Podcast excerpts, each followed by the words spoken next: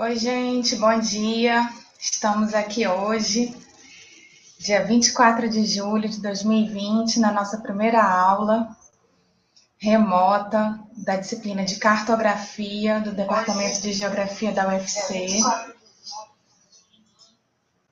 É um prazer ter todos vocês aqui conosco.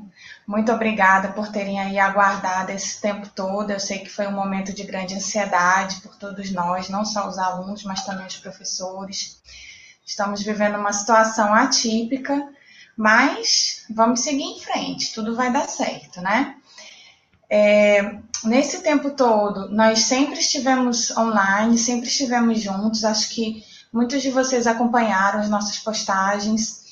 Eu também coordeno o programa de pós-graduação, então chamamos muitos convidados, tivemos muitas conversas, muitos debates, não só sobre a pandemia, mas também sobre as outras questões que envolvem, né? O nosso cotidiano em termos ambientais, em termos sociais. Acho que muitos de vocês estiveram conosco nesse debate. Muito obrigada pela confiança, muito obrigada pela presença, muito obrigada aí pela permanência de vocês nessas discussões e também claro, nessa é, auxiliando, né, sempre no entendimento aí das questões relacionadas à geografia. Eu sei que estamos passando um momento muito excepcional e isso é muito interessante porque eu me lembro que no início da no início do nosso semestre, lá em março, quando acho que foi na nossa primeira segunda aula, algum aluno perguntou sobre a programação, eu falei, olha, só se acontecer uma hecatombe nuclear que a gente altera a nossa programação, né? Não aconteceu, mas aconteceu uma pandemia. Da próxima vez eu vou incluir isso no meu discurso. Só se acontecer uma hecatombe nuclear, então uma pandemia. É que a gente vai alterar aqui a nossa programação. Alteramos, mas alteramos sempre tentando obedecer, claro, as normas de saúde, as normas da vigilância sanitária. Esse nosso semestre será 100% remoto. Temos um desafio, porque 100% remoto, mas não queremos estar distantes, queremos estar pertinho, né? Então, estamos criando aí tudo que eu sei, o que eu não sei, tive que aprender e que eu não aprendi, mas pedi ajuda para os universitários, para os monitores, para os bolsistas. O, o Hércules, né, está sempre muito presente. É, a família, meu esposo, meus amigos, todo mundo ajudando professores queridos aqui também, que estão sempre presentes em nossas atividades. Professor Gandu, muito obrigada por estar aqui conosco hoje na nossa disciplina de primeiro semestre da cartografia. Estamos aí tentando empolgar os alunos, empolgar esses jovens e dizer: olha, existe um futuro, existe perspectiva e tudo vai dar certo. A gente tem que ter positividade na mente também nas ações. E esse semestre nós pensamos, assim, é a continuidade do semestre, né? Pensamos em chamar, aproveitar esse momento que a gente tem é, de disciplinas online e aproveitar os nossos colegas que estão distantes. Então, vamos ter é, convidados da Federal do Maranhão, da Federal do Pará, da Estadual do Amazonas, os nossos colegas do IBGE que estão sempre conosco, né? Sempre tão perto das nossas atividades, sempre levamos vocês lá no IBGE. Esse ano vocês vão ter que ir para o IBGE de forma virtual. Acredito que eles estarão conosco também. Olha, minha mãe presente. Muito obrigada, mãe, por estar também aqui conosco hoje. Uma audiência super bem qualificada e vai dar tudo certo. Então, hoje nós preparamos uma revisão Inicialmente, eu não havia pensado nessa possibilidade, mas atendendo às demandas dos próprios alunos, é, muitos alunos entraram em contato comigo e disseram que achariam interessante é, que nós fizéssemos uma pequena revisão, porque tivemos, afinal de contas, acho que três, quatro aulas no máximo presenciais. E isso foi assim, parece que em outro século, né? Foi lá meses atrás. Então, nós trouxemos aqui uma revisão que engloba é, assuntos relacionados à introdução da cartografia, conceitos básicos, fundamentos e um pouquinho daquele histórico, né, que a gente trabalhou bastante. Na sequência, o Marcelo de Sá, que já está até conosco aqui no chat, estará conosco aqui na sala. Então, vamos ter não só a, os comentários dele no chat, mas também a imagem, a pessoa do Marcelo conosco. O Marcelo, eu falei para ele, ele é um case de sucesso, uma pessoa assim queridíssima do departamento, nosso ex-aluno da graduação, do bacharelado, da licenciatura e também é, do mestrado. Hoje ele é auditor da Prefeitura Municipal de Calcaia e consultor em geotecnologias, conhecido nacionalmente. Tem um blog, a gente chama um blogueiro de geotecnologias, mas ele é muito mais que isso. E ele estará conosco justamente para motivar os alunos, para dizer, olha, a gente consegue ter sucesso, a gente consegue desenvolver um bom trabalho e se seguir por essa área aqui de criação de mapas, elaboração de mapas, é, essas análises que a geotecnologias ela, ela possibilita para a gente do espaço e também, claro, desses produtos magníficos que a gente entrega para a sociedade, tudo vai dar certo. Então, Marcelo vai estar aqui conosco daqui a pouquinho, falando um pouco, na verdade, da experiência dele de vida e causando aí bons sentimentos para vocês. Então vamos lá, vamos dar início à nossa aula. É, eu estou aqui acompanhando o nosso debate.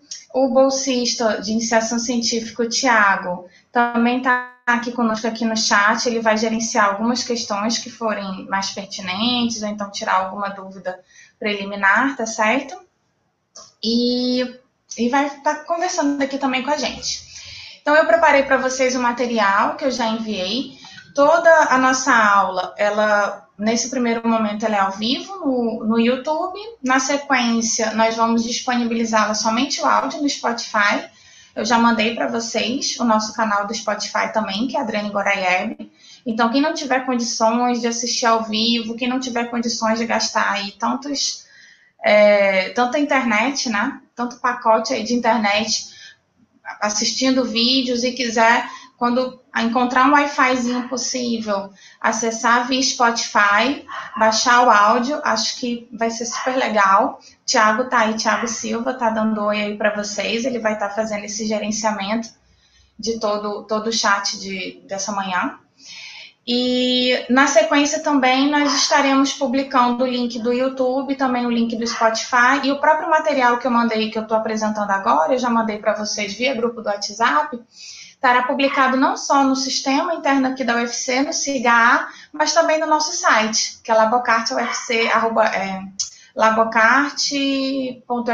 É, Nesse site tem lá um linkzinho, que é a disciplina de cartografia, Aí nesse espaçozinho do site tem todo o link do YouTube, do Spotify e também o próprio PDF da aula de hoje. Então vocês vão ter tudo disponível, bem simples o acesso, tá bom? E como última atividade, antes de chamarmos o Marcelo, teremos a enquete do dia.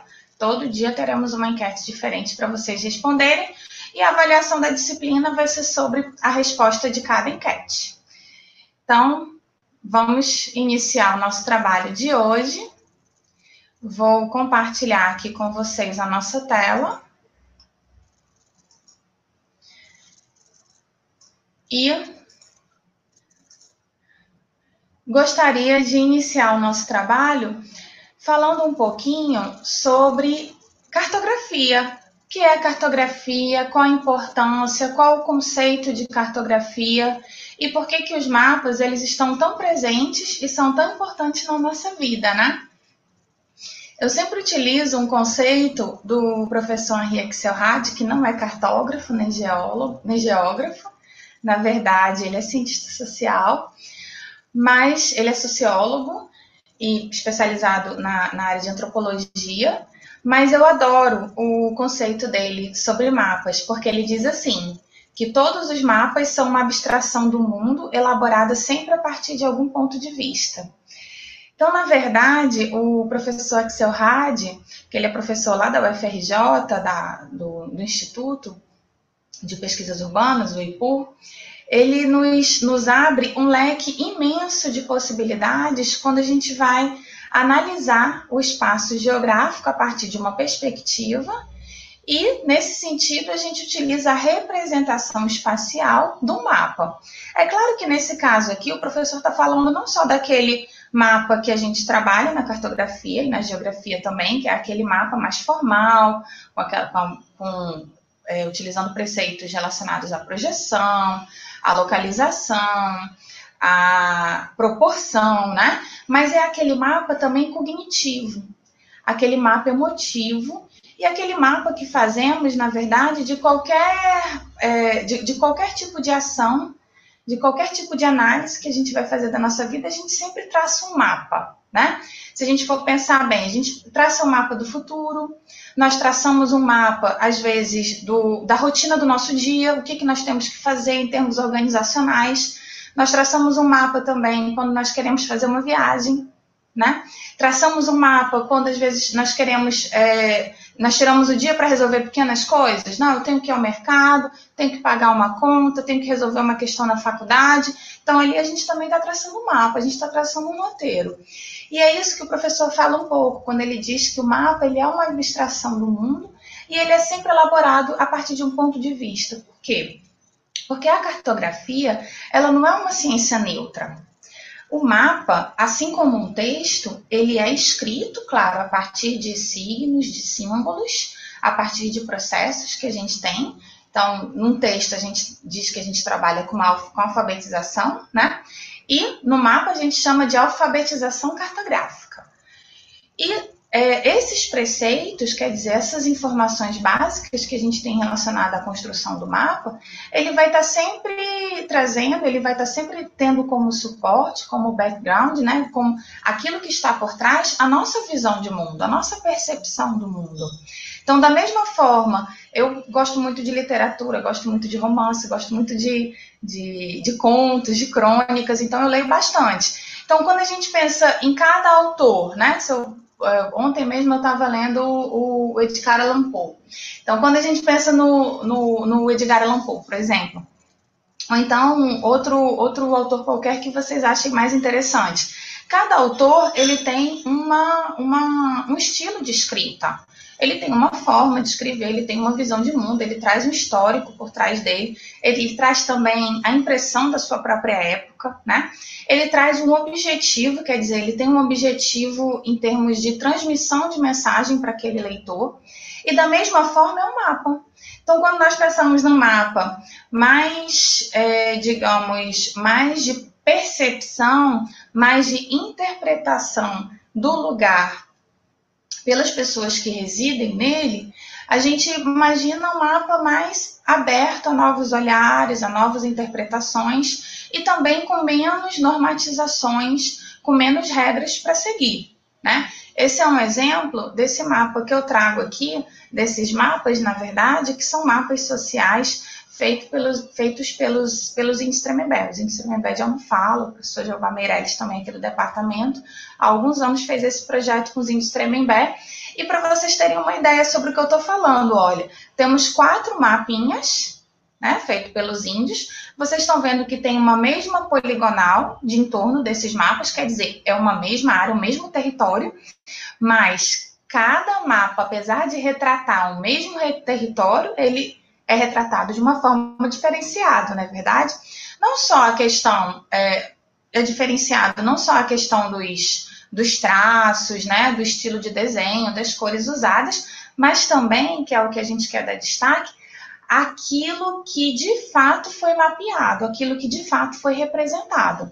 Então, dependendo do grupo, é um grupo que tem uma certa homogeneidade quando a gente vai pensar, porque são indígenas que moram naquele mesmo território, Porém, se esse grupo tem uma formação escolar de um nível diferenciado, se o gênero dele é diferenciado, se a idade é diferenciada, se às vezes os locais específicos de moradia, se mora mais no extremo norte, no extremo sul daquele território, então aquelas pessoas vão ter visões diferentes desse território e, claro, vão levar essas visões para a representação espacial no mapa. É isso que eu quero dar destaque. Da mesma forma como eu estava fazendo aquela comparação em relação ao romance, né? Quando a gente imagina, eu também gosto muito do Dostoiévski, quando a gente, quando a gente coloca o Dostoiévski ao lado de Edgar Allan Poe e da Chimamanda Adichie, que é uma, uma romancista que eu estou lendo, que na verdade eu já li tudo dela, nigeriana, que eu adoro, são estilos completamente diferentes. Todos, um é mais importante que o outro? Não são estilos diferentes, países diferentes, que têm objetivos de retratar realidades diferentes, em momentos diferentes da história, mas que nos tocam e que são relevantes para interpretarmos a realidade, mesmo que a realidade daquele momento, né? que eles estão colocando ali nos textos. Então, da mesma forma, nós podemos enxergar um mapa assim. Agora, é, eu gosto também de fazer um paralelo com uma, um outro conceitozinho muito simples da cartografia, da professora Mariel Del Carmen, e que ela diz assim, que existem três princípios básicos da cartografia, generalização, seleção e abstração. Eu gosto muito de fazer essa relação entre o conceito do professor Axel Hadd com Maria Del Carmen Granel Pérez, porque são, são, em termos de formação, eles são opostos. A professora Granel Pérez, na verdade, eu tirei essa, esse conceito de um livrinho é, bastante técnico da cartografia, se eu não me engano, se chama cartografia topográfica, alguma coisa do gênero, que fala bastante sobre mapas isarritmos, construção de isolinhas, escala e todas aquelas questões mais formais da cartografia, mas que também ela trabalha de forma bastante, é, bastante presente essa questão da seleção e da abstração da cartografia. Eu gosto muito disso. E ela diz assim: que esses três princípios de generalização, seleção e abstração, eles percorrem todos os, os momentos de elaboração do, de algum produto cartográfico, de algum material cartográfico. Então, o que, que ela quer dizer com isso? Na verdade, é intrínseco a, essa, a esse conceito estão os conceitos relacionados à projeção e, e escala, proporção. Porque quando nós temos que mapear um determinado território, ah, o nosso primeiro impasse é: teremos que transformar uma realidade de três dimensões, né, uma paisagem, que seja um território que está ali exposto né, no, no mundo real, digamos assim, em três dimensões, em apenas duas dimensões, utilizando assim os conceitos de projeção. Então, quando nós retiramos uma dimensão e temos que espacializar esse dado para, é, de fato, demonstrarmos ele em um plano, quer dizer, em duas dimensões, obrigatoriamente nós estaremos é, inserindo aí do, duas questões muito relevantes da cartografia. Primeiro, a questão do erro. Então, não existe nenhum mapa exato. Todos os mapas eles têm um erro intrínseco à sua construção por conta dessa questão básica de projeção, porque é impossível eu retirar uma dimensão de análise do espaço e de representação dele e ainda assim eu, eu permanecer, né, com, sem nenhum erro, com, com uma 100% de precisão, isso é impossível. E por outro lado, eu tenho que trabalhar com a, a dimensão da escala, com o conceito da escala, quer dizer, dependendo da escala que eu vou trabalhar, dependendo da minha escala de representação do espaço, eu vou ter sempre, olha, como a professora Maria Del Carme diz, que selecionar e generalizar as minhas informações, tá? Então, todo mundo conhece o campus do PC. Se lá no campus do PC da Universidade Federal de Ceará, se eu vou fazer um mapa em A0, é, numa folha A0, é, numa escala de 1 para 2000, por exemplo, de 1 para 2 mil eu não vou conseguir, desculpa. De 1 para 10 mil, eu vou ter uma representação. Se eu for trabalhar esse mesmo mapa numa escala de 1 para 5 mil, de 1 para 50 mil, eu já vou ter uma, um detalhamento muito menor do que eu teria se eu trabalhasse numa escala de 1 para 10 mil, não é verdade? Então, dependendo das questões de escala, e esse será um conteúdo que nós iremos abordar posteriormente, eu vou ter um nível de seleção das informações que eu vou ter que inserir nesse mapa e de generalização de outras tantas informações. Quer dizer, no meu mapa de 1 para 50 mil, eu não vou conseguir enxergar detalhamentos como paradas de ônibus, postes, é, calçadas, né? Agora, no meu mapa de 1 para 10 mil, muito provavelmente, eu vou ter que fazer uma seleção da quantidade de dados que eu vou querer inserir no meu mapa, senão também vai ficar uma, uma confusão de informação e ao invés de eu conseguir esclarecer o meu leitor, eu vou, na verdade, é, é complicar a leitura e a interpretação dele em relação ao produto que eu estou elaborando, né? Mas uma pergunta aqui que a, que a Mafalda, não sei se vocês gostam da Mafalda, mas a Mafalda ela coloca aqui. Mas de onde é que vêm os mapas? Como os mapas surgiram? Como todo esse processo começou? Então, eu trago aqui para vocês, eu não sei se vocês lembram dos primeiros dias de aula, em que nós falamos da questão do conceito de cartografia. Claro, é, o conceito hoje de cartografia, principalmente quando a gente pensa no conceito tecnicista, científico, acadêmico, né, que são os conhecimentos que a gente gera aqui dentro da universidade, sempre com base na ciência, nós sempre trazemos um conceito muito é, arraigado, né, muito cheio, muito contemplado de normatizações, normatizações relacionadas à orientação, à projeção, localização, proporção, convenções, é, normatizações relacionadas aos tipos de convenções que são inseridos, para é, como símbolos, cores, né? Para que de fato, em qualquer lugar do mundo, a gente consiga obter uma informação cartográfica de modo unificado, né? Por isso que a cartografia é tida como a, uma linguagem universal, porque ela se utiliza de símbolos, de cores, de técnicas da semiótica, e a partir daí nós conseguimos, em qualquer lugar do mundo, entender e interpretar qualquer tipo de mapa, né? Mas, quando nós pensamos em termos de história da cartografia, quer dizer, aqueles mapas que precederam e que deram origem a toda essa análise mais complexa do espaço que nós temos através das representações e dessas normatizações e regras mais contemporâneas, nós podemos, assim, é, ir voltando no tempo, voltando no tempo, fazendo uma caminhada e chegando lá naquelas primeiras inscrições rupestres.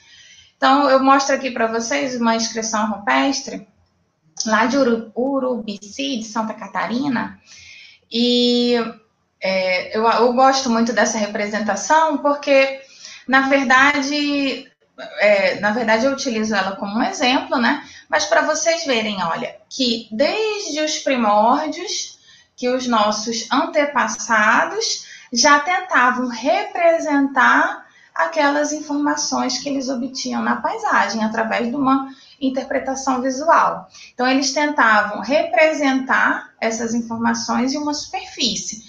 Hoje, nós usamos como superfície aquelas mais simples, mais baratas e mais comuns no nosso dia a dia. São o quê?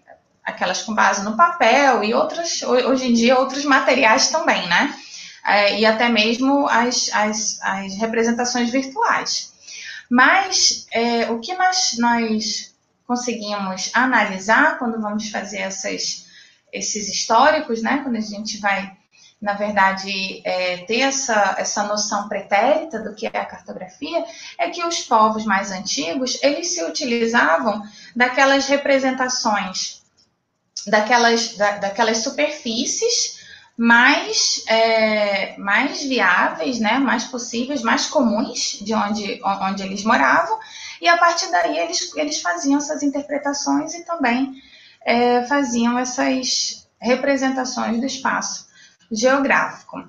Então, eu, mostro pra, eu mostrei para vocês na primeira tela essa representação de Urubici, Santa Catarina, que na verdade ela foi feita é, numa, muito provavelmente, numa superfície de rocha, né? E na sequência, mostro para vocês o mapa de Gassur, é o mapa da Babilônia, que é tido hoje, digamos, pela história da cartografia clássica, como um dos mapas mais antigos é, da história.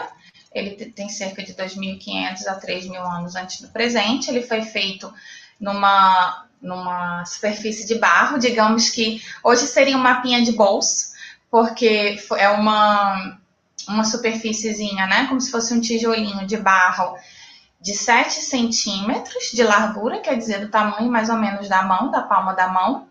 E na, naquele tijolinho de barro, naquela placa né, de barro, foram feitas é, inscrições representando os rios, as montanhas, orientação de norte, leste, oeste, áreas de planícies. Então, quer dizer, já tinha toda uma complexidade, né?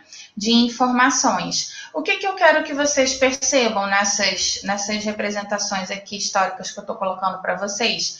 que o conceito mais importante da cartografia, quando nós pensamos em elaboração de mapas, quer dizer, quando pensamos em interpretação da paisagem de uma dimensão real, de três, é, do mundo real, né, em três dimensões, para uma superfície de projeção de duas dimensões, que pode ser desde o papel até uma placa de barro ou um, uma parede de uma caverna, é que qual o conceito mais importante utilizado pela cartografia? É o conceito de projeção. Quer dizer, e esse foi o primeiro conceito. E foram conceitos aplicados que eu, eu sinceramente, eu, eu acredito nisso, piamente, que foram conceitos aplicados por gênios de suas épocas. Vocês imaginem como hoje, vocês estão vendo esse mapinha aqui, que é uma carta de navegação das Ilhas Marshall, umas ilhazinhas que tem no Pacífico. E que recentemente eu, eu descobri que elas, inclusive, tiveram uma, uma inserção aí bem interessante na época da Segunda Guerra Mundial. É, então, vocês imaginem, o, as pessoas que, que pensaram, né, que projetaram o mapa de navegação, uma carta de navegação com base em gravetos, como vocês estão vendo aqui, que esses gravetos, eles muito provavelmente é, representavam as correntes, né, que levavam mais rápido os barcos para as ilhas das, da, da, daquele arquipélago. E as ilhas, olha, elas estão sendo representadas por conchas. Então, esse também era o mapa de navegação, um mapa prático daquele povo que há, há algumas, há, algumas milhares de anos vivia naquela, na, naquelas ilhas, né?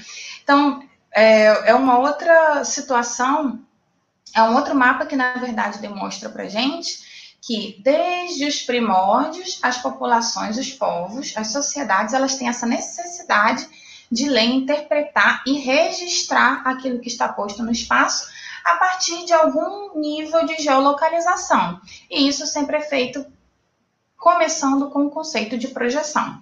Aqui eu trago para vocês o mapa do Giovanni Ramuzio, um mapa do Brasil de 1556. Eu acho que vocês vão se lembrar que eu mostrei esse mapa lá em sala de aula também. Esse é um mapa interessantíssimo, porque, em primeiro lugar, mostra para gente que o norte ele não está na parte superior do mapa. Se vocês prestarem atenção direitinho, ele vai estar à direita do mapa. Isso quer dizer o que, que eu quero falar para vocês? Que a cartografia ela não é uma ciência natural. A cartografia ela é uma ciência que ela é conhecida justamente por ser cheia de normas, cheia de regras, né? E convenções, tá? E essas convenções, aqui elas estão bem claras, né? Que elas começam, inclusive, a partir da própria orientação do mapa.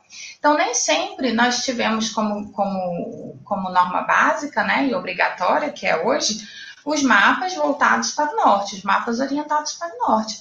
Nós já tivemos momentos que os mapas eram orientados para o leste, Tivemos, é, nós temos mapas históricos da China que os mapas eram orientados para o sul. Então, é, as colônias, por muito tempo, né, enquanto eram colônias, elas orientavam seus mapas para as metrópoles, né? Então, dependendo da situação histórica, dependendo da convenção, dependendo do, do momento histórico que o, que o mundo vive, né, que os países vivem, é, existem normatizações, convenções e situações diferenciadas que são vivenciadas pela cartografia. E dependendo também, claro, das tecnologias presentes. Aqui eu mostro para vocês esse mapa, eu gosto muito dele, não só por conta dessa questão da orientação, mas por conta da análise que temos que fazer sobre ele. É, quando nós prestamos bastante atenção nesse mapa da costa do Brasil, nós percebemos o quê? Quais são as áreas que têm mais detalhamento de fato cartográfico? são as áreas costeiras do mapa. Né? Da, a gente consegue ver todas essas reentrâncias, baías, ilhas, né? Por que, que isso acontece? Porque era justamente as áreas que os portugueses, né, eles tinham mais conhecimento do território na época, os portugueses e também outros europeus que vinham na sequência. Então, a área interna do mapa, se vocês forem ver, é uma área mais é, cheia daquela, da, daquela ou, daquele outro lado da cartografia, que é o lado artístico. Então, é mais cheio o quê? De figuras pictóricas, né? Tem indígenas, tem é, casinhas, né? É, árvores e tal. Quer dizer, meio que tentando distrair o leitor para a falta de informação técnica de fato da falta de para falta de informação territorial daquela área que, que é contida no interior do continente. Tá? Então, a partir daí, nós temos duas interpretações interessantes. Primeiro, são mapeadas e melhor mapeadas áreas que temos um conhecimento melhor, tá? Isso eu vou mostrar para vocês que isso acontece em 1556, mas também acontece hoje nas pesquisas, inclusive pesquisas que desenvolvemos no laboratório. Essa é a primeira interpretação. E a outra interpreta interpretação interessante que podemos ter desse mapa é em relação ao conceito. Então, qual é o conceito de cartografia que melhor adotamos? É aquele conceito que diz que a cartografia é a arte, é a ciência, a técnica e a arte de representação do espaço geográfico numa superfície de projeção de duas dimensões, através de mapas, cartas, fotoimagens e outros produtos, considerando-se é, dois preceitos fundamentais, que são os de proporção, através da escala, e os de localização, através das coordenadas, né? Na sequência, eu mostro para vocês, olha, um mapa básico que todo mundo conhece, tenho certeza, nos seus ensinos aí básicos que tiveram, escolas públicas, escolas particulares, é, no ensino fundamental, no ensino médio, todo mundo viu esse mapinha, que a gente chama de mapa político-territorial do Brasil, ou político-administrativo do Brasil. E esse mapa, na, na geografia, na cartografia, nós chamamos de mapa básico. Quer dizer que é aquele mapa com as informações básicas, as informações fundamentais do território. Então, quais são as informações fundamentais de, do território brasileiro que vocês estão vendo expostos aqui nesse mapa do Brasil? Fundament, é, é, informações relacionadas a limite territorial, cidades, distritos, quer dizer, povoados de modo geral, uh, informações hidrográficas, informações das vias de acesso, né, BRs, vias estaduais, vias municipais federais. Aqui, na verdade, pela quantidade de informação, eu acredito que estejam só as, as BRs presentes. Mas, em geral, as, as vias de locomoção de transporte, aeroportos, portos, ferrovias, Quer dizer, essas são informações básicas de um território. E a gente chama isso na cartografia de mapa básico. Porém, nesse mapa aqui que eu trago para vocês, nós já chamamos, nós já temos um outro conceito, uma outra forma de entender esse mapa também do Brasil, né? Só que aqui, olha, se vocês forem prestar atenção, no título do mapa, ele fala mapa de temperatura e precipitação do Brasil, na é verdade, que é o que a gente está vendo aqui no território. Mas vocês podem perceber que o cartógrafo, né, o geógrafo, quer dizer, aquela pessoa que construiu, o construtor do mapa, ele retirou algumas informações básicas desse mapa. Nesse caso aqui foram retiradas quais informações? Limites, fronteiras do país, né? limites territoriais principais relacionados às suas fronteiras, hidrografia principal, né, com base aqui nas principais bacias hidrográficas do Brasil, capitais de estado, como vocês podem ver, não tem os outros municípios, que são mais de 5 mil municípios, ficaria extremamente poluído o mapa, porém, for, foi inserida uma informação temática muito relevante. Essa informação temática diz respeito à temperatura e à precipitação. Então, quer dizer, qual é a, a qual, qual tipo de análise, né? Qual tipo de, de ideia que nós podemos, qual tipo de informação que nós podemos tirar desse, da interpretação desse mapa? Que quando trabalhamos com mapas temáticos, nós temos que aderir às informações mais relevantes dos mapas básicos e, necessariamente, informações que, um, auxiliam o leitor na interpretação desses mapas, Dois, auxiliem a própria construção do mapa.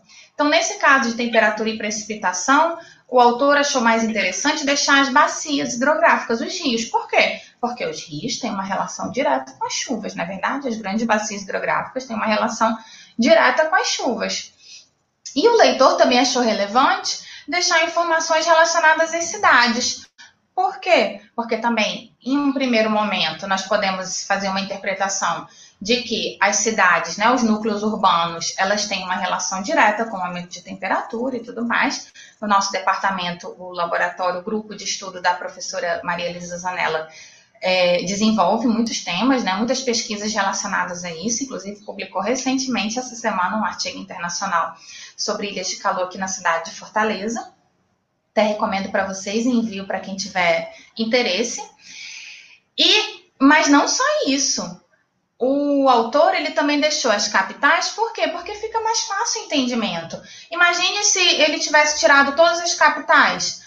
Então, a gente não pode pressupor que todas as pessoas que vão ter interesse no mapa de temperatura e calor têm bem, bem direitinho, né? Bem formado as capitais do Brasil em termos de geolocalização, né? Tem assim aquelas capitais na sua, digamos, no seu mapa mental. Nem todas as pessoas têm. Então, se a gente deixa algumas informações, eu estou até vendo aqui que nem todas as capitais estão presentes, mas as mais relevantes, né, em termos de população, isso auxilia o leitor para a interpretação. Na sequência, olha, eu mostro para vocês um outro mapa temático, também feito sobre aquele mapa básico, político-administrativo do território, mas que com outra com outro tema, com outra perspectiva, que é o mapa rodoviário turístico do Brasil. Dessa vez, o que foi mais relevante para o autor que fez esse mapa, né? Esse autor pode ser tanto uma pessoa física como uma instituição, foi o que? Deixar os, os roteiros turísticos e as vias de acesso do país em destaque. E vocês estão vendo que ele fez isso, olha, trazendo um pouquinho aquele conceito da arte da cartografia, né? Quer dizer, trazendo aquela semiótica, aqueles símbolos, é, fazendo desenhos mais pictóricos para chamar a atenção do leitor. Então, o que isso quer dizer? Quer dizer que esses três, essas três nuances, esses três ramos, esses três braços que contemplam o conceito de cartografia, eles podem ser usados de várias formas para que, de fato, o autor consiga é, levar a mensagem final para o espectador, né? Para a pessoa que vai é, interpretar, vai ler e utilizar aquele mapa. Então, vocês viram até agora que nós temos dois tipos de mapa. Nós temos os mapas, duas grandes famílias de mapa que nós chamamos. Nós temos os mapas básicos e temos os mapas temáticos. Sobre os mapas temáticos, nós só podemos fazer um mapa temático quando temos um mapa básico. Nos mapas básicos, nós temos convenções, que são é, informações gerais, globais, né? Todos os países que fazem parte ali da União Geodésica e Geofísica Internacional, elas precisam, é, eles precisam aderir a essas convenções, que são daqueles símbolos utilizados nos mapas. E nos, nos mapas temáticos nós temos as legendas. As legendas elas na verdade já são de acordo com cada mapa temático.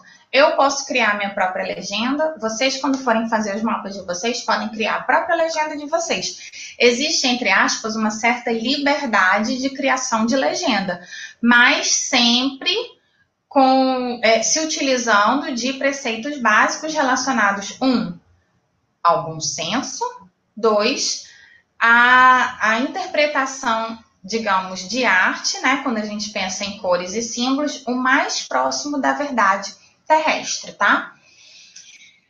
E quando nós vamos é, pensar em interpretação de verdade terrestre, a gente chega aqui, olha, em dois elementos de construção da imagem do mapa que são fundamentais compreendermos.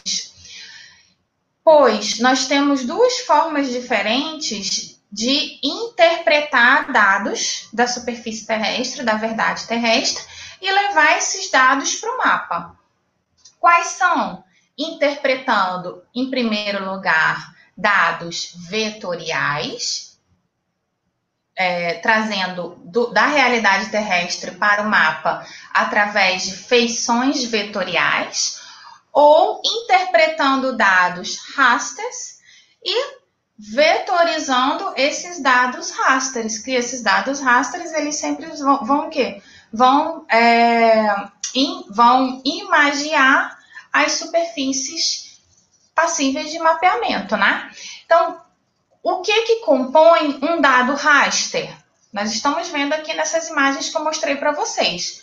Todo dado raster ele é composto por três vetores principais, o que nos sistemas de informação geográfica nós chamamos de camadas. Quem já trabalhou com QGIS, com ArcGIS, com GBSeq, com Spring, com todos esses sistemas de informação geográfica, até mesmo o AutoCAD, né, que não é um sistema de informação geográfica assim, mas que também interpreta né, desenhos, desenhos técnicos, na verdade, que constrói desenhos técnicos, eles trabalham com três categorias. Quais são? De vetores: linha, ponto e polígono, tá? Isso, na verdade, não é uma. Um, não são conceitos utilizados somente pra, na cartografia. São conceitos utilizados para construção de qualquer imagem. Se vocês forem ver um outdoor, se vocês forem ver um, uma capa de um livro impresso, é qualquer tipo de desenho, vocês vão ver. Se vocês forem desenhar, né, alguma coisa, minhas filhas adoram desenhar. Então, se vocês forem desenhar, seja lá o que for, vocês vão sempre desenhar através de linhas, de pontos ou de polígonos, tá? E esses são, na verdade, informações que nós chamamos tecnicamente na cartografia de vetoriais. Como são os dados rasters? Os dados rasters, na verdade, são imagens, dados imagiados da superfície terrestre ou então de planetas, né, hoje em dia, e que eles são compostos da união de vários pixels. Então, o menor elemento de um dado raster, de uma imagem raster, é um pixel. E quanto menor o pixel, maior a resolução da minha imagem. Qualquer pessoa que trabalha na internet, né? Trabalha no sentido de experienciar, vivencia, né? Situações na internet. E que às vezes a gente quer fazer, sei lá, um cartão de aniversário, quer colocar uma figurinha bonitinha ali no, numa mensagem ali no, no, Instagram, no Facebook, seja lá o que for, e você vai baixar uma figura, aí nós sempre nos deparamos com o quê? Com a qualidade de resolução dessa figura. Então, às vezes a gente quer fazer um, a gente quer às vezes fazer um banner, ou então um cartaz. Aí a gente pega umas figuras muito pequenininhas, de resolução de imagem muito pequena. Aí elas é, é, é o que a gente chama de estourar, estoura a resolução da imagem, quer dizer, os, os, a gente consegue enxergar, olha como vocês estão vendo aqui na tela, o tamanho do pixel, né?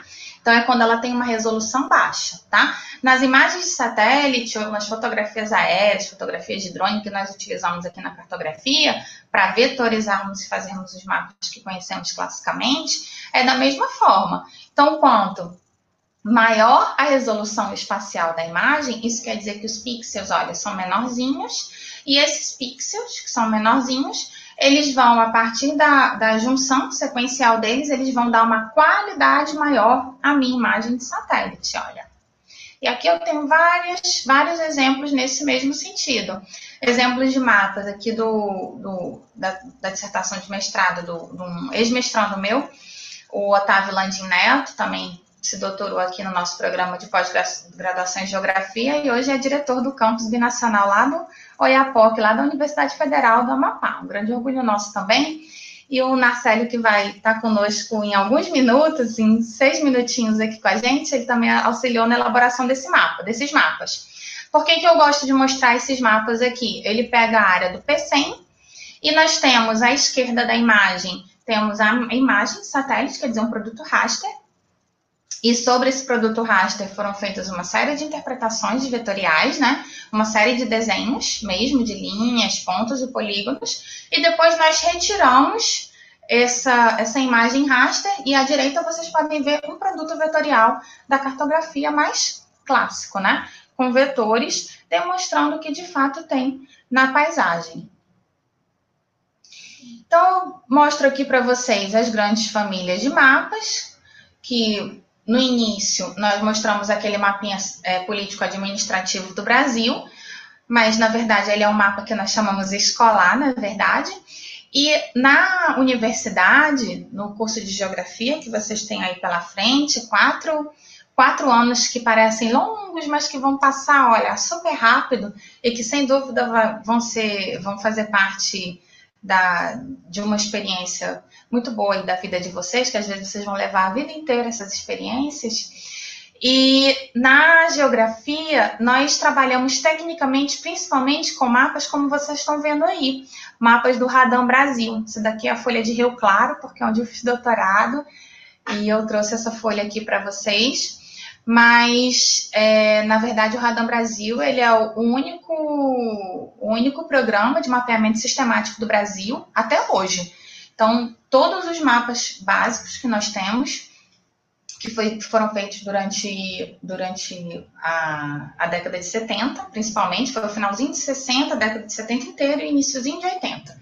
Então, foi feito um mapeamento sistemático na escala de 1 para 25 mil até a escala de 1 para 1 milhão, dependendo das localidades, dependendo dos, dos estados que foram trabalhados, do detalhamento que se desejava. E até hoje são os mapas mais é, relevantes que temos do território brasileiro, quando pensamos em uma cartografia, um mapeamento sistemático de todo o território nacional. Isso é o que nós chamaríamos de um mapa básico, tá? E nós temos outras categorias de mapas e que hoje em dia, inclusive, são muito mais familiarizadas com vocês são muito mais familiarizados, né? Que eu sou uma pessoa jovem ainda, mas eu tive que meus colegas também tivemos que ir aprendendo aos poucos, estudando, até mesmo para a gente conseguir entender esses mapas que estavam aí expostos na internet de repente, né?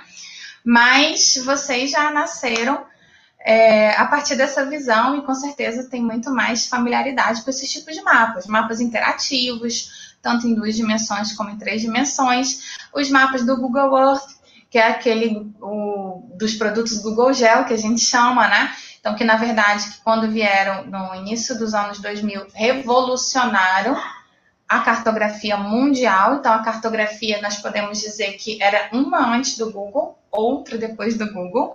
É, democratizou demais o acesso a mapas, o acesso às imagens de satélite, as interpretações, e não só o acesso, mas também a, a, a geocolaboração, que a gente chama, quer dizer, é, o Google, quando ele chegou, apesar de ser uma empresa privada, claro, mas quando ele chegou, ele fez com que todos os, assim, ele fez não, ele possibilitou, né, deu essa possibilidade, essa, essa acessibilidade para que todos os cidadãos pudessem ser também cartógrafos, cartógrafos geocolaboradores.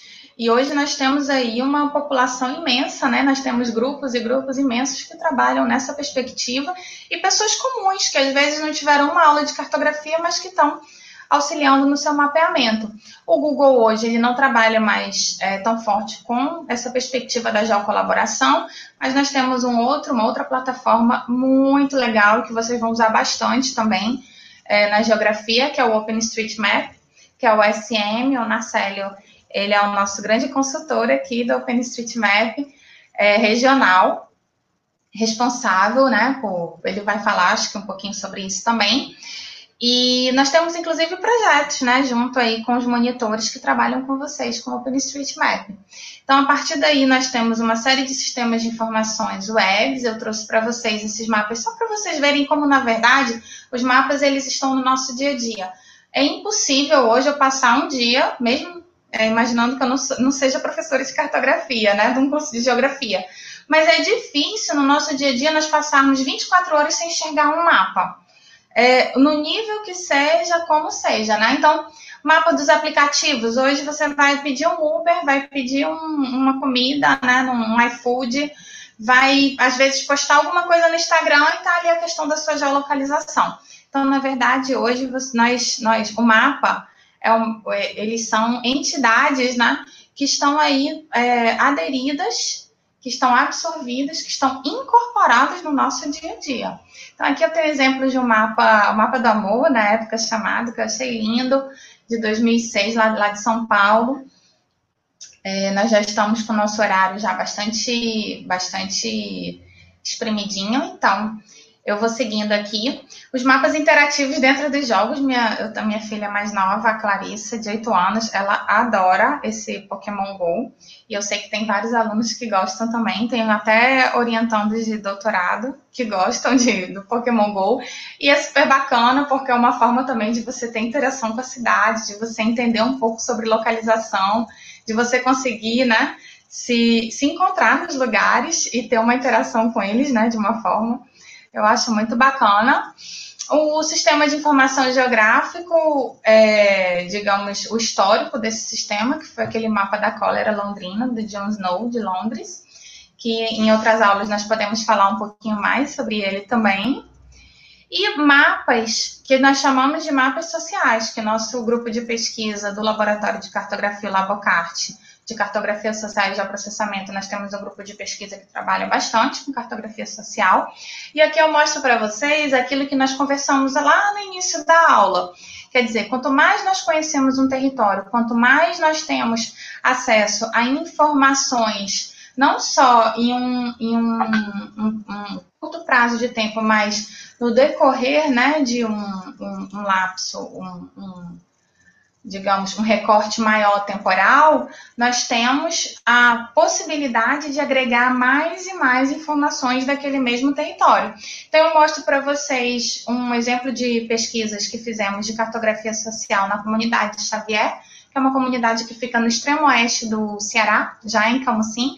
O professor Gandu, que está aqui é, no nosso chat, ele, ele inclusive participou desse projeto também, junto com a, com a, com a doutora Lúcia, com centenas, na verdade, na série, já participou, acho que são dezenas, centenas eu estou exagerando, mas dezenas de, de colaboradores, parceiros, estudantes já passaram aí e já conheceram essa comunidade maravilhosa que tem, que é de Xavier, no extremo oeste de Camusim. E eu mostro aqui para vocês que no primeiro mapa que fizemos, olha, em 2011 e 2012 ainda, nós obtivemos somente 14 elementos de legenda, quer dizer, 14 elementos né, passíveis de análise do território. E o último mapa, e esse mapa ele foi fechado acho que 4 ou 5 anos depois, em 2017, 2018, nós tivemos quase 50 elementos de legenda, quer dizer, uma interpretação muito maior. E um, aqui eu mostro algumas fotos da população lá de Xavier, também de bolsistas, da própria Ana Larissa, outros bolsistas nossos, trabalhando nessa mesma representação, só que em três dimensões. Para finalizar, eu faço uma pergunta para vocês. No final de tudo, eu convenci vocês que a cartografia é uma linguagem universal? Espero que sim. Olha, aqui tem um mapinha do Japão entendemos nada do que está no mapa, nunca fui no Japão, espero em um dia, mas já conseguimos interpretar o que tem nesse mapinha, né? Conseguimos ver que é de uma área urbana, que é um lugar que tem quarteirões, as, os voamentos, provavelmente uma, uma estação de metrô, de trem. Então, conseguimos, olha, orientação para o norte, quer dizer, temos uma série de linguagens aí universais. Da mesma forma, olha, essa área rural, quer dizer, numa escala muito menor do que nós apresentamos anteriormente. Mostra aí provavelmente um, um, um local é, que neva, né, de neve, montanhoso, ali do, do leste europeu. Conheço nada também, não, não, não sei nem que idioma é esse, porém sei que tem lagos, vias de acesso, áreas provavelmente elevadas que têm Alpes e que nevam é, hidrografia. Então, nós conseguimos interpretar o mapa a partir desse condicionamento visual que temos. Convenci vocês também que, além da cartografia ser uma linguagem universal, ela não é uma ciência neutra. Mostra aqui, já para terminar, um mapinha do Antropoceno, para vocês pesquisarem depois da aula sobre esse mapa. É um mapa muito bacana. E deixo uma mensagem para vocês e a nossa enquete do dia. Essa enquete mais tarde vocês vão responder via sistema para gente, tá? Gostaria de chamar o nosso convidado especial. Vou convidar ele aqui para entrar na sala, que é o Narcélio. O Narcélio ele hoje está, está como auditor da Prefeitura Municipal de Calcaia. Ele também é blogueiro de geotecnologias, tem um site, inclusive eu coloquei o site dele aqui no embaixo do vídeo para vocês já terem acesso ao site. E, na verdade, um grande, um grande colega nosso sempre, né? Que tá, mesmo depois de sair da geografia, sair da graduação, sair do mestrado, o Narcélio ainda faz parte do laboratório sempre, né, Narcélio? E também das nossas atividades da graduação e da pós, nosso parceiro contínuo. Temos muita sorte. Não, é um grande prazer para mim sempre estar participando das atividades da, da universidade, né? Eu sempre gosto de estar conversando com o pessoal, sempre dou auxílio para o pessoal do laboratório, porque é um retorno que a gente pode dar por tudo que a universidade ofereceu para a gente, né? É, eu tenho uma história muito interessante com o laboratório de, de cartografia. Eu ingressei no, no, no, departamento em 2008, então tem um tempinho já. É... E desde 2008 que eu estou dentro do, do. Na época, a Adriane ainda não era a coordenadora do, do laboratório, ela nem tinha ingressado ainda na, na, na Federal, né? A, a, gente é que deu boas-vindas para ela lá no laboratório quando ela chegou, foi bem, foi bem legal ver essa história da, da professora Adriane dentro do, do, do, departamento e poder dizer que participa um pouco dessa história, né? É, então, desde 2008 que eu tô lá no, no eu tenho, tô com uma colinha aqui. Desde 2008 que... Série você é velhinho, viu? Olha, tá vendo? Ele é mais velho que eu. O tempo. a, gente olha, a gente vai anotando aqui que é para não esquecer já, porque o tempo vai passando e a gente vai pensa que foi ontem, né? A gente fala que é... fala, eu vi você, eu assisti a aula toda, você falou dos quatro anos da, da graduação, que pode parecer muito, mas realmente voa, galera. Então, vocês que estão entrando agora, vocês têm que curtir cada uh, cada momento desses quatro anos, fazer por onde, aproveitar cada oportunidade que vocês têm, porque daqui a pouco vocês estão pensando em TCC, alguns vão estar pensando em pós-graduação, e aí é, pode ser tarde demais para ter algumas uh, oportunidades. Então, baseado nisso, eu queria falar um pouquinho do que foi que eu fiz nos quatro anos e depois na, na, na, na, na pós e como que essas uh, experiências repercutiram na questão profissional quando eu saí da universidade e para quando eu retornar, que eu pretendo retornar ainda para o doutorado, tá?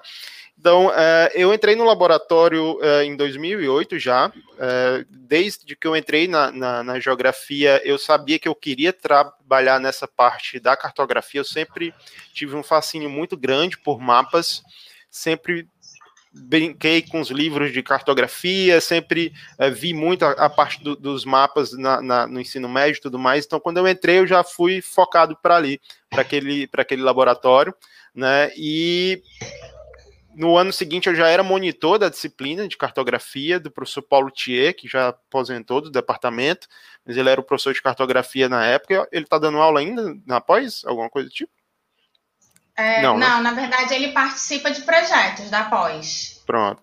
Mas uh, foi o professor na época da, da gente, da, da, cartografia. Depois eu tive aula com a Adriane também.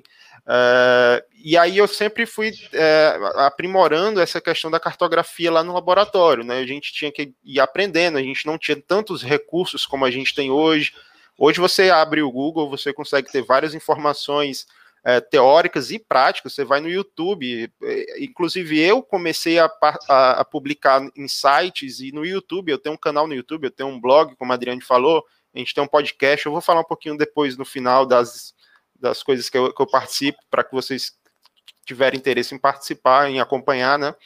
Mas a gente não tinha tanta informação, então a gente ia aprimorando e aprendendo com os demais. Então uh, eu acabei ministrando vários cursos do, que, do pouco que eu sabia para o pessoal, e aí foi quando eu consegui a bolsa de, de iniciação científica também com o professor Jeová. Então fui desenvolvendo todo um projeto em cima da cartografia, trabalhando com com SIG, com sensoriamento remoto, sempre apoiado em tudo que a gente aprendeu nas disciplinas de cartografia, cartografia digital, sensoriamento remoto, que são muito importantes porque uh, boa parte da teoria e da prática que a gente leva para o mundo profissional a gente vai aprender aí nesse momento da, da na, na, na universidade. E claro sempre buscando uh, fazer com que o que foi apresentado, por exemplo, na aula de hoje, seja uma ponte para que você vá na internet, vá nos livros e procurem saber mais, porque isso é um grande diferencial. Assim, é, a gente tinha um grupo no laboratório que a gente fazia muito isso. A gente ia na biblioteca, pegava livro, trazia, fazia grupo de pesquisa interno no laboratório, que era para ir aprendendo, porque só o momento da aula é muito pouco. Assim, eu como eu, fui, eu tive experiência como professor no Instituto Federal e dava aula também dessa parte de, de uh, de cartografia, Uh, e eu via quanto pouco tempo é para você tentar passar tanta coisa que você gosta, né? Então você às vezes o aluno depois cobra do professor, mas tem um feedback, é, um, um, outro lado que é meio complicado. O professor tem pouco tempo para mostrar tanta coisa que, que é interessante, né? Então o, o, eu enquanto aluno eu buscava muito isso de procurar saber mais e procurava os professores nos corredores depois para tirar dúvida. Então, quem tiver interesse realmente nessa parte da cartografia e nas outras disciplinas também, eu vou falar da cartografia, mas você pegue tudo isso que eu estou falando, leve para todos os outros laboratórios, todas as outras experiências. Vocês vão ter que ter um esforço pessoal também, tá? Não, não só depender do que vocês estão vendo em sala de aula, porque o mundo gira, né? A gente tá, por exemplo, depois vou dar um exemplo do Pokémon Go, que eu vi que falou em Pokémon Go, a galera gostou aqui nos comentários, de como o Pokémon Go, por exemplo, tá na, na nossa realidade e a gente pode participar de N formas, inclusive trabalhando um pouquinho no, no que está por trás. Mas enfim, é, Fiz um monte de coisa na, na, na, graduação, participei desse projeto de cartografia social com a professora Adriane, a gente viajou bastante, a gente fez muitos mapas, foi muito enriquecedor, porque de um lado a gente tem toda a teoria que a gente aprende na, na, na sala de aula, mas quando você começa a pôr em prática, você começa a ir desenvolvendo a relação entre teoria e prática, isso forma muito do teu caráter profissional, do que você vai levar para frente. Então foram experiências super enriquecedoras para mim participar desse projeto de cartografia social e vários outros projetos, como a Adriane também mostrou a questão dos mapas que eu fiz para o Otávio, a gente fazia muitos mapas para o pessoal da pós-graduação e da graduação que tinham menos afinidade com a parte do, do geoprocessamento, então ele procurava o, a equipe do laboratório para auxiliar nisso, e isso são experiências muito boas. Ontem mesmo, no grupo do Telegram que, que a gente tem sobre QGIS, tinha um cara dizendo, ah, me pediram para fazer um mapa e tal, não sei como é que faz. Cara, aproveita e usa esse, esse momento como um aprendizado, porque no primeiro momento a gente não precisa ser perfeito, né? É, é, a gente está sempre se construindo, a gente tem que estar tá sempre no aperfeiçoamento. Eu mesmo, o tempo todo eu estou estudando, o tempo todo eu estou treinando coisas novas, tentando aprimorar muito mais. É, eu ingresso no mestrado em 2012 até 2014 com o professor Jová, também desenvolvendo um projeto em cima da parte do, do, do geoprocessamento para análise espaço-temporal das dunas de Jericoacoara. Então, a gente foi analisando imagens de satélite desde a década de 80 até os anos 2010 para poder levantar a questão do, da evolução dessas dunas. Então, foi um projeto também bem interessante. E aí começa a, a questão das minhas experiências profissionais que foram logo em seguida. Eu, eu, eu, terminei, eu defendi o meu mestrado, no dia seguinte eu já estava empregado, porque a, a KGS abriu uma vaga para analista de geoprocessamento, e eles foram procurando várias pessoas e não dava certo, não dava certo, e o pessoal da KGS conhecia o meu trabalho porque eu já estava participando nesse todo esse tempo que eu falei da graduação e da pós, eu estava trabalhando já no, na comunidade do QGIS, na comunidade do OpenStreetMap, já tinha uma presença web por tirar dúvidas e, e, tudo mais, publicar tutorial, é, auxiliar equipes e tudo mais. Então o pessoal me procurou e disse assim: olha, Marcelo, a gente está precisando. A gente ab abriu o chamado, a gente não conseguiu uma pessoa que atendesse os critérios, eu queria que tu viesse para cá. Eu fiz a entrevista, fiz seleção e fui aprovado e fiquei quatro anos como líder técnico do setor de processamento da CAGES, onde a gente iniciou um projeto de gel lá, que estava parado há muito tempo. A CAGES não tinha um setor de geoprocessamento, de SIG, é, e em 2014 eles iniciaram é, com, com esse projeto. Eu tive a oportunidade de estar tá lá no início, de, de plantar os alicerces ali do, do geoprocessamento na CAGES, que eles agora estão avançando muito mais, né? E em 2019 eu saio da CAGES para ir para a Prefeitura de Calcaia, porque eu ingressei no concurso público e hoje eu estou como auditor do Tesouro Municipal. É, também continuo na parte do geoprocessamento, porque a nossa secretaria, a Secretaria de Finanças, tem um setor de cadastro que contempla todo o CTM, o Cadastro Territorial Municipal. Então, toda a parte de gel, é, da, da, prefeitura hoje está lá com a gente, né? Então tem outros setores que usam gel, mas a tendência é convergir tudo para essa nossa, nossa secretaria, onde a gente está montando toda uma infraestrutura de gel, desde é, a parte técnica com a questão de software, banco de dados, até a parte humana, que é muito importante, que são as pessoas. A gente tem três geógrafos hoje concursados lá no, no, no setor, o coordenador, eu e outra auditora, né? Tô, uhum. os três, é, dois da US ou da UFC, que a gente está lá, e a gente está focado muito nessa parte do gel lá no município, porque os municípios como um todo precisam cada vez mais utilizar essas tecnologias. Fortaleza apresentou semana passada a IDE deles, a infraestrutura de dados espaciais, estão fazendo um trabalho muito bom e a tendência é que os outros municípios sigam nisso daí para dar um retorno para suas populações. É um retorno que nós podemos passar com a parte espacial. É... Bom, falando um pouco do, dessa introdução, eu queria fazer um convite para vocês. É... A gente tem, eu participo de várias comunidades é... que vocês podem acompanhar fora da, da universidade, tudo digital. É... a comunidade do QGIS, onde a gente tira várias dúvidas sobre o QGIS, que é um dos softwares de geoprocessamento, é o principal software livre, open source, sem custos de geo. Eu creio que vocês vão usar bastante junto com o ArcGIS aí na, na, na universidade, os dois softwares.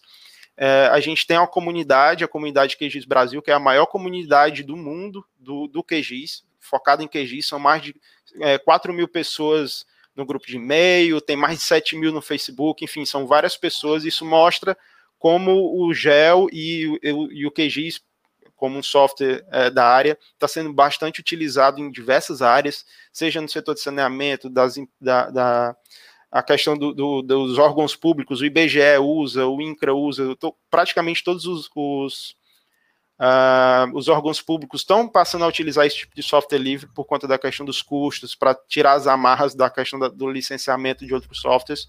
Né? Tem a comunidade do OpenStreetMap, também que é muito interessante, vocês vão trabalhar bastante com o OpenStreetMap, eu também estou lá dentro da comunidade do OpenStreetMap, e ela é interessante porque o OpenStreetMap é o mapa base dos dados que vão para o Pokémon GO. Então tem muita gente que, que mapeia no Pokémon, que joga Pokémon GO, que entra no OpenStreetMap para sair mapeando coisas, para que as coisas apareçam lá no jogo. E a gente tem que ficar de olho, porque teve caso, por exemplo, de gente. Tem, teve caso que saiu mapeando lagoa, floresta, caverna dentro de um condomínio. A gente ficou maluco, a gente foi olhar e disse, cara, o cara fez uma lagoa, uma floresta. Então saiu mapeando e a gente tem uma série de ferramentas para fazer todo esse controle de, da questão de dados, porque o OpenStreetMap é hoje o maior banco de dados espaciais abertos do mundo, né? A maior plataforma colaborativa de dados espaciais do mundo. Então é muito interessante, a comunidade brasileira é uma das maiores também, está sempre entre o top 5 ali. Então, se vocês quiserem participar também, tem várias formas de você participar, tem até alguns algumas lives, depois eu vou passar para a Adriane um material sobre a questão do, do do OpenStreetMap e fazer um convite para vocês acompanharem dois projetos que eu estou participando, que é o Geocast, que a gente tem um canal no YouTube, tem muito material somente sobre gel, então para quem está iniciando, sobre a questão de mercado de trabalho, é, tem a participação das meninas do GEL, que, que, é outro projeto também, o Woman in GIS, que fala sobre a questão do empoderamento feminino e sobre a participação das mulheres no mercado de gel também. Uh, lá no Geocast a gente também tem algumas lives temáticas, por exemplo, sobre R, que vocês talvez vão trabalhar lá na parte de estatística, sobre Python. Então, quem quiser avançar um pouco mais nessa parte de Geo, pode acompanhar lá o canal do, do Geocast no YouTube. E também tem o Tecnologel, que é um podcast, né? Uh, que a gente participa e eu sou um dos hosts, onde a gente fala muito sobre, sobre é, praticamente sobre geotecnologias também. Vocês podem assinar via Spotify, Deezer, é, Google Podcast, iTunes, enfim, tem no YouTube também alguns vídeos, onde a gente vai falar um pouco das experiências nossas, é eu, Murilo Cardoso e o Sadek. Sadek foi ex-funcionário do INPE, então tem muita experiência. O Murilo Cardoso tem empresa de gel, é um podcast bem interessante porque ele é descontraído, a gente tenta ser descontraído na nossa fala, uma fala mais divertida e tudo mais, mas ao mesmo tempo a gente está passando conteúdo que é bastante relevante para quem trabalha na parte de gel. A gente teve agora, por exemplo, um episódio anterior onde a gente falou do, da nossa experiência, então se você quer saber um pouco mais da experiência nossa dentro da graduação, da pós profissional, a gente fez um podcast falando sobre isso, sobre o mercado de trabalho, enfim, tem muito conteúdo bacana lá. Na série, mar... coloca pra gente o link, tanto do Tecnolo... Tecnogel, como também do, do Geocast aqui pra gente aqui no nosso, no nosso chat, depois, por favor. Coloco sim, assim que a gente finalizar aqui, eu já coloco e já disponibilizo também em outras redes que a gente tem participar. Então, assim, é, eu tenho essa, eu tenho essa presença na web, né? Que vocês podem ir acompanhando. Foi na época um, uma forma que eu tive de poder auxiliar mais pessoas, porque a gente tinha, tirava muita dúvida dentro do laboratório, eu via que não tinha conteúdo na internet. E essas dúvidas que o pessoal da graduação da UFC tinha, podia ser dúvidas que outras pessoas também tivessem. Então, lá em 2012 ainda, eu comecei a publicar essas coisas para que mais pessoas tivessem acesso à informação sobre geoprocessamento, sobre com tutoriais e tudo mais, para que pudesse auxiliar. E isso foi bacana, porque propiciou que eu tivesse vários contatos. Hoje eu tenho um contato de gente de gel do Brasil todo, de fora do país, e tudo mais que conversa com a gente, abriram-se oportunidades, o tempo todo chega alguém. Porque o, uh, uma coisa que cabe, e é muito importante dizer para vocês, é que o geoprocessamento, dentro da geografia, é uma das áreas que tem uma maior visão por fora. Porque qualquer pessoa que você vai falar de geografia, ah, eu faço geografia, alguém vai dizer, tu faz mapa, isso, aquilo, outro e tal, porque está muito. Uh, uh, o gel está muito forte, a parte de SIG uh, é muito forte dentro da geografia. Então, todo mundo vai perguntar se você sabe fazer alguma coisa de gel, se sabe utilizar o mapa, se você sabe usar um software X ou Y, né? E o mercado está pedindo muito essas pessoas. A gente vê uma carência muito grande é, de pessoas que trabalham nessa área, as empresas estão procurando e às vezes é, falta inclusive geógrafo para isso. Uh, a gente, eu passei por experiências onde eu vi é, pessoas de outras áreas sendo selecionadas em detrimento a geógrafos, porque havia uh, algum tipo de deficiência da, na, na formação, ou porque a pessoa não focou na parte de gel, enquanto outras áreas estão focando bastante. Então, por isso que eu foco muito, eu falo muito com o pessoal do laboratório, olha, vocês precisam desenvolver a parte de geoprocessamento de vocês, a parte de tecnologia, a interface dos dados com o SIG, como que você pode retornar essa informação, porque o mercado aqui fora, ele está carente, ele está pagando bem, o meu primeiro salário foi, é, foi o salário base era 4 mil reais pro, e eu estava começando. Eu terminei com 5,500. Né? Então é um mercado que está precisando e está pagando bem para quem está começando agora. Então, com o tempo você vai ganhando mais, enfim. E, e, isso é muito interessante, porque para além do salário também é uma área muito enriquecedora, é uma área que eu tenho uma paixão muito grande. Se eu pudesse, eu ficava aqui horas conversando com vocês. Tá? E é estimulante, Mas... né? É um Sim. conhecimento que está sempre sendo construído e por muita gente, é muito colaborativo. E a gente acaba conhecendo muita gente. Eu lembro que você foi para a Argentina, né? Duas é, vezes. duas vezes. Por e vou ano que vem. Do GEL. E se ah? ano que vem vai ter o, o maior evento de, de, de, software open source voltado para a área de gel, vai acontecer em Buenos Aires, nova, é, a primeira vez, na verdade, que o Fosfogis vai acontecer lá e vai vir gente do mundo todo para participar, inclusive grandes players. Né? Eu, eu publiquei um tecnologia um tempo atrás falando do Facebook que comprou uma plataforma de gel.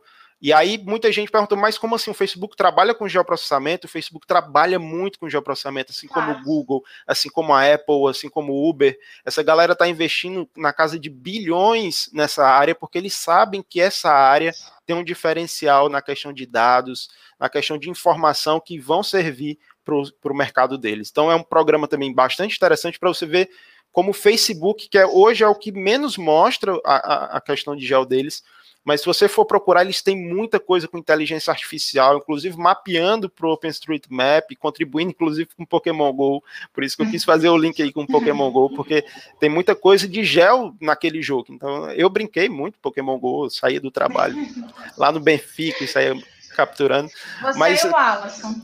O Alisson também. Então a gente tinha esse. Porque é um jogo que chama atenção e tem muito do gel. Ele usa muito Sim. de gel e ele usa mapas reais por trás, então é bem interessante. E é bom que vocês vejam essa interface. Às vezes o lúdico tem muita coisa do técnico e que você pode trazer isso para a universidade, você pode trazer isso para o mercado. Enfim, é uma área apaixonadora, pessoal. É, todas as experiências que eu tive foram na parte de gel, é, desde que eu entrei na universidade de 2008 até agora, e praticamente todos os dias eu tô com o computador ligado na parte de gel. Tem um, uma estante de livros aqui com muito livro sobre gel, porque o tempo todo você tem que estar tá se aperfeiçoando. São, é uma área dinâmica, é uma área que tem uma interface muito grande com a área de TI. Então, o que a, a tecnologia da informação evolui, a área de gel evolui também. É, novos satélites estão sendo lançados todo dia, novas informações estão sendo obtidas. Então, é uma área que vai fazer com que vocês estudem o tempo todo. E isso é muito bom. Vocês vão se aprimorar o tempo todo. E isso vai fazer com que vocês sejam profissionais excelentes, tá bom? Obrigada, Narcélio, pela sua super participação no chat aqui. Você é cheio de fã. Acho que eu vou te convidar agora em todas as aulas para trazer seus fãs juntos e ter mais audiência. Porque você, inclusive, tem gente aqui pedindo, Narcélio, me dê um mapa de Calcaia, Wesley, né, Wesley? Depois aí vocês vão conversar e vamos seguindo. Sexta-feira que vem estaremos novamente aqui no mesmo canal. Só que na próxima sexta-feira vamos falar um pouquinho sobre projeções, datum. Acho que também vai ser uma conversa bem legal. Marcelo, muito obrigada pela sua participação. Foi muito especial, como sempre. E Nada. esperamos contar com você em outras oportunidades. Grande sempre abraço. Se precisar, eu estou à disposição. Beijo. Tchau, Marcelo. Tchau, alunos. Até sexta. Foi muito bom estar com vocês aqui hoje. Grande abraço. Até mais.